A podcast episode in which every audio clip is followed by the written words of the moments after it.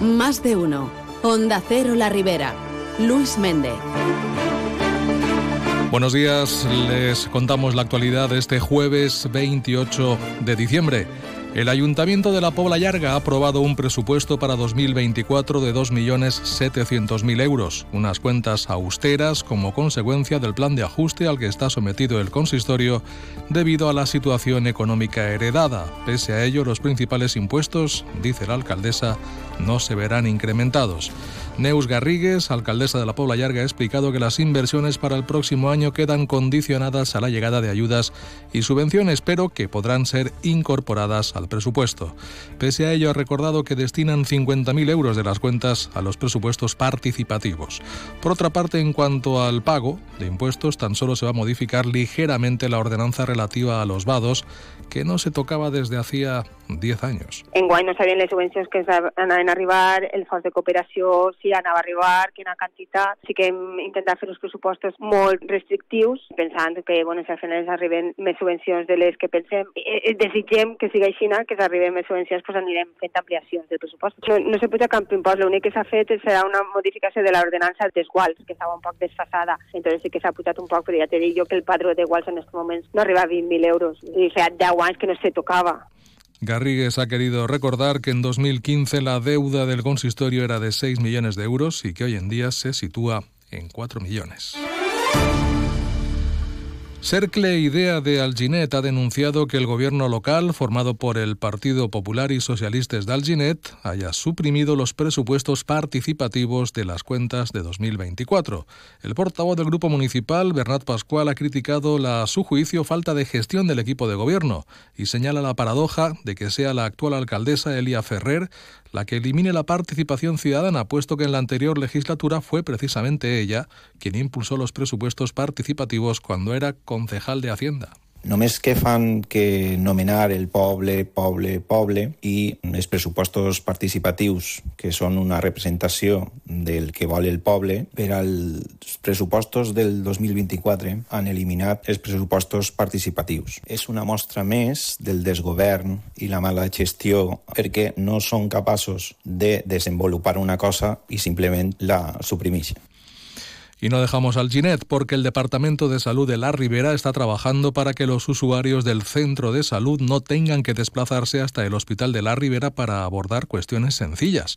Así lo ha trasladado la gerente del departamento, Rosabel Ribes, y el director de atención primaria en una reunión solicitada por la alcaldesa de Alginet, Elia Ferrer, para intercambiar información respecto a cuestiones sanitarias. Como ha explicado la alcaldesa, se va a dotar de nuevas herramientas y recursos a los médicos del Centro de Salud de Alginet para que cuestiones sencillas no se tengan que derivar al hospital.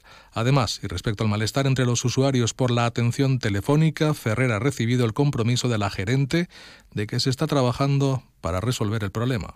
Ens van comunicar que estan treballant en, en esta mancança que no sols té el centre de salut del Xinet, sinó la gran quantitat que és l'atenció telefònica per a poder millorar el servici. I a més ens van dir que el centre de salut del Xinet va tindre millores i més ferramentes per a que qualsevol consulta que abans es derivava a l'Hospital de la Ribera es puga fer directament així al nostre centre de salut i que la gent no hagi de desplaçar-se al CIRA directament.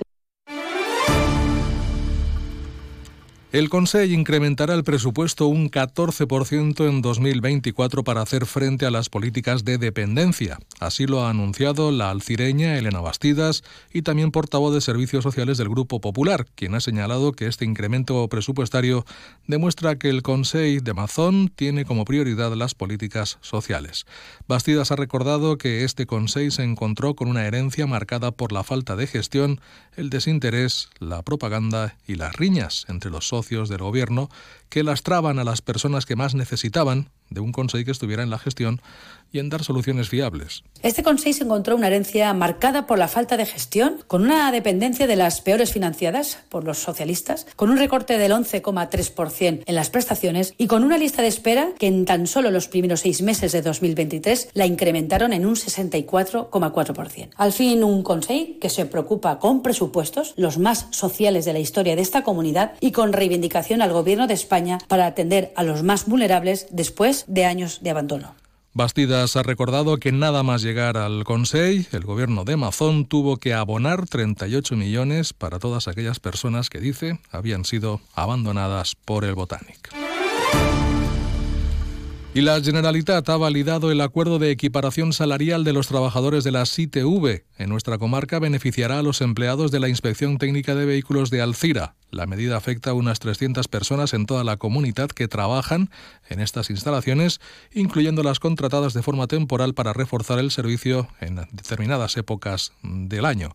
La consellera de Innovación, Industria, Comercio y Turismo, Nuria Montes, ha destacado el esfuerzo realizado para reparar lo antes posible la difícil situación dejada por la anterior dirección de la Sociedad Pública de la ITV, también aquí en Alcira la falta de diligencia del gobierno anterior precisamente para organizar esta sociedad y la necesidad que hemos tenido nosotros de actuar de manera urgente para garantizar que los ciudadanos puedan acceder a este servicio básico y fundamental, además que afecta a una gran cantidad de personas y profesionales que tienen su medio de vida precisamente con el transporte por carretera y que tienen que pasar estas inspecciones. Les contamos ahora que en Carlet, la brigada del programa Emerge ha realizado labores de limpieza y mejora en el río Magro, con el visto bueno de la Confederación Hidrográfica del Júcar, en un total de 15.000 metros cuadrados de superficie. Las seis personas que se han incorporado a la plantilla municipal han actuado para recuperar esta zona de gran valor medioambiental y reducir los riesgos que su vegetación pueda comportar, tanto en crecidas en el lecho del río como ante posibles incendios.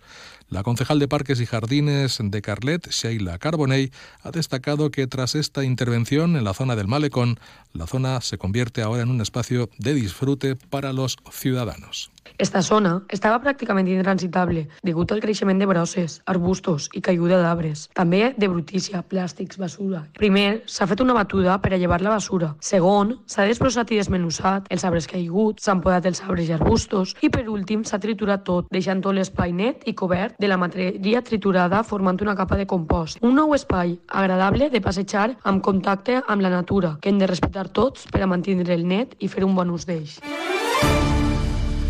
Y en Sollana, el ayuntamiento ha puesto en marcha un nuevo servicio. Se trata de la Biblioteca a Casa.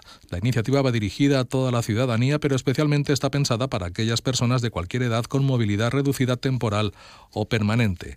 Vecinos con enfermedades crónicas, en periodo de convalecencia, personas con diversidad funcional o gente mayor. La concejal del área, Laura Forte, ha explicado cómo solicitar los ejemplares que serán entregados en el domicilio del interesado en la última semana de cada mes. A la gent que o bé per malaltia crònica o per discapacitat o diversitat funcional o persones que és algo puntual o persones que de normal no poden eixir de casa, pues puguen tindre accés a la biblioteca. Ells demanen o bé per al correu electrònic de la biblioteca o al telèfon de la biblioteca o a l'enllaç de la web de la biblioteca, de dilluns a divendres ells fan la sol·licitud. La última setmana de cada mes se li faria entrega en el seu domicili. Para utilizar este servicio es necesario tener el carnet de la biblioteca. Las previsiones del tiempo, mientras tanto, nos indican que hoy, tendremos cielos con algunos intervalos nubosos de tipo medio y alto, sin precipitaciones en ningún caso, vientos flojos del oeste y temperaturas que no experimentarán cambios significativos. Ahora mismo registramos 8 grados en la ciudad de Alcira. De forma breve, comentarles que en Sollana, hoy a las 7 de la tarde, en el Centro Cultural, tendrá lugar el acto de presentación del libro que se ha editado con motivo del centenario del Ayuntamiento de Sollana. Y también hoy en Sueca, espectáculo musical El Villano de la Navidad en el Centro Municipal Bernati Valdoví, a partir de las 6 de la tarde. En Benifayo hoy se puede donar sangre, perdón, mañana se podrá donar sangre durante toda la tarde en el hogar del jubilado. Y en Almusafe los niños podrán visitar a los Reyes Magos, tanto hoy como mañana. En principio, pues a sus majestades, eh, los pajes, que andarán por ahí también rondando para recoger las peticiones de los más pequeños, en el Museo de la Casa Llora. Ahí está el buzón para depositar las cartas, para que el 6 de enero los Reyes Magos traigan todo lo que tengan que traer. Continuamos en la sintonía de Onda Cero y más de uno. Buenos días.